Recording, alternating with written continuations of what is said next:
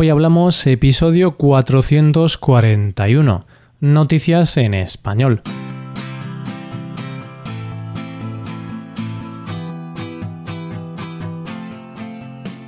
Bienvenido a Hoy Hablamos, el podcast para aprender español cada día. Ya lo sabes, publicamos nuestro podcast de lunes a viernes. Puedes escucharlo en iTunes, en Android o en nuestra página web. Ya sabes que tienes disponible la transcripción de este episodio y una hoja de trabajo en PDF con ejercicios y explicaciones de vocabulario y expresiones. Este contenido solo está disponible para suscriptores premium. Hazte suscriptor premium en hoyhablamos.com. Hola a todos, estamos a jueves, así que hoy es el día de noticias frescas. La primera noticia trata sobre cómo un partido político muy conservador ha utilizado una canción poco adecuada en un meeting. La segunda noticia es sobre la poca rigurosidad en algunas publicaciones científicas a la hora de publicar estudios. Y la última noticia nos habla del famoso Banksy y de cómo ha vuelto a sorprender a todos. Hoy hablamos de noticias en español.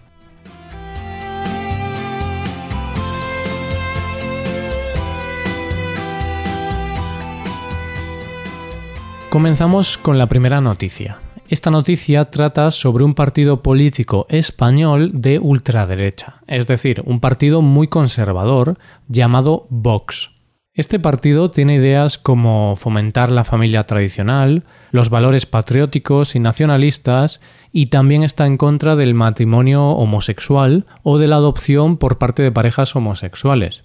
Por suerte, este partido político mm, no tiene muchos seguidores en España, pero últimamente están creciendo y están consiguiendo más adeptos. Pero bueno, sigue siendo un partido minoritario y con poca importancia. Pues resulta que este partido organizó un mitin multitudinario en el que varios de sus dirigentes dieron discursos y explicaron las principales ideas del partido. Y en este mitin, entre las muchas cosas que hicieron, también pusieron una canción para animar un poco el ambiente antes de su comienzo, pusieron la canción No puedo vivir sin ti, escrita por el artista español Coquemaya. Y parece que los políticos de Vox han metido la pata y se les ha escapado el significado de la canción, porque el propio artista ha hablado en Facebook explicando qué significa su canción. Coquemaya ha lanzado un mensaje dirigido a Vox, explicando que No puedo vivir sin ti es una canción que habla de una relación homosexual entre dos amigos gays suyos, el artista también puntualiza que hay gente que entiende la canción incorrectamente y piensa que habla de la cocaína. por último, Coquemaya dice, de manera irónica, por supuesto, lo siguiente. Como me cuesta trabajo pensar que ustedes apoyen nada que tenga que ver con la cocaína, nunca se sabe, pero me cuesta trabajo, me inclino a pensar que por fin han abierto sus mentes y han abrazado la causa homosexual. Si es así, les felicito sinceramente. Es un ejemplo que un partido de derechas apoye la igualdad de derechos y la libertad de elección sexual. El líder de Vox respondió al artista español diciendo lo siguiente. Muchas personas homosexuales votan a Vox. Hay muchas personas homosexuales que no apuestan por el matrimonio de las personas del mismo sexo, que no apuestan por la adopción, los que se atreven a posicionarse de esa manera son inmediatamente lapidados por un lobby que lo único que hace es quitarles su propia libertad. No quiero entrar en valoraciones, pero estar en contra de la adopción y del matrimonio homosexual y decir que es el lobby homosexual el que quita la libertad a los homosexuales, pues no sé, parece un poco estúpido. Yo creo que los que quitan la libertad son los políticos de Vox, que quieren prohibir la adopción y el matrimonio de los homosexuales. Pasamos ahora a la segunda noticia del día. Esta noticia nos habla de los estudios científicos. Ya sabes que yo soy muy fan de buscar siempre estudios que corroboren mis puntos de vista. Pero claro, en esto de los estudios hay que tener cuidado, porque no siempre vamos a encontrar estudios fiables y bien elaborados. A veces podemos encontrar estudios de dudosa fiabilidad o que manipulan un poco los datos o los sesgan de una manera que parece afirmar la hipótesis que plantean. Y por esto mismo, un grupo de investigadores decidió intentar colarles a varias revistas artículos científicos completamente erróneos y extravagantes. Y la verdad es que estas revistas aceptaron los artículos locos y los publicaron como si fuesen verdaderos. Algunos de esos artículos contaban cosas extremas sin ninguna base científica, sin nada que corroborase su argumento. Un ejemplo es el artículo sobre los parques para perros, donde dicen que los parques para perros son espacios donde la violación a las perras está consentida.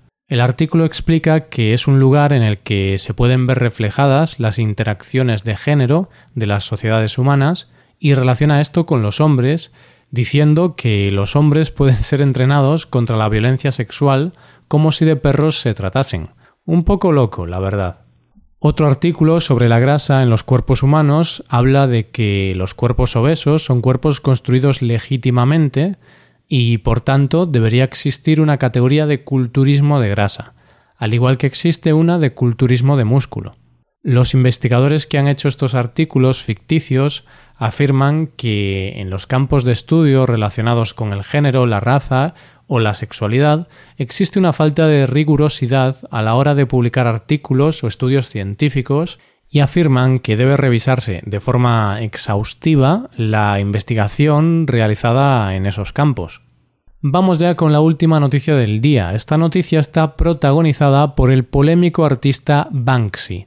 ¿Y qué ha hecho esta vez el artista británico? Bueno, antes de nada, por si no sabes quién es Banksy, debes saber que es un artista cuya identidad se desconoce y es famoso por hacer pintadas o grafitis en las calles de todo el mundo, pintadas que siempre tienen una crítica política o social. Pues resulta que la famosa casa de subastas Sotheby's estaba subastando un cuadro de Banksy, y tras venderlo por 1,2 millones de euros, de repente el cuadro comenzó a triturarse. Comenzó a destruirse solo, ante la mirada atónita de los allí presentes. Resulta que Banksy había orquestado todo esto cuatro años antes él había construido una trituradora dentro del marco del cuadro por si en el futuro se pusiese la obra a subasta. Finalmente, cuando la subasta finalizó, la trituradora se puso en marcha y destrozó la pintura. ¿Sabes lo curioso de este asunto? Pues que ahora muchos expertos en arte, pues que ahora muchos expertos en arte consideran que el cuadro no vale menos, sino todo lo contrario calculan que ese cuadro ha duplicado su valor debido a esta acción de Banksy, puesto que es algo hecho por el propio artista y es una acción muy singular que nunca había ocurrido antes. Y ya estamos acabando. ¿Qué te han parecido las noticias? Puedes dejarnos tus impresiones en nuestra web. Con esto llegamos al final del episodio. Te recuerdo que en nuestra web puedes mejorar tu español de distintas maneras. Por un lado, puedes hacer clases por Skype con profesores certificados y nativos de España, y por otro lado, puedes hacerte suscriptor premium para poder acceder a la transcripción y a una hoja de trabajo con cada episodio del podcast. Todo esto lo tienes en hoyhablamos.com.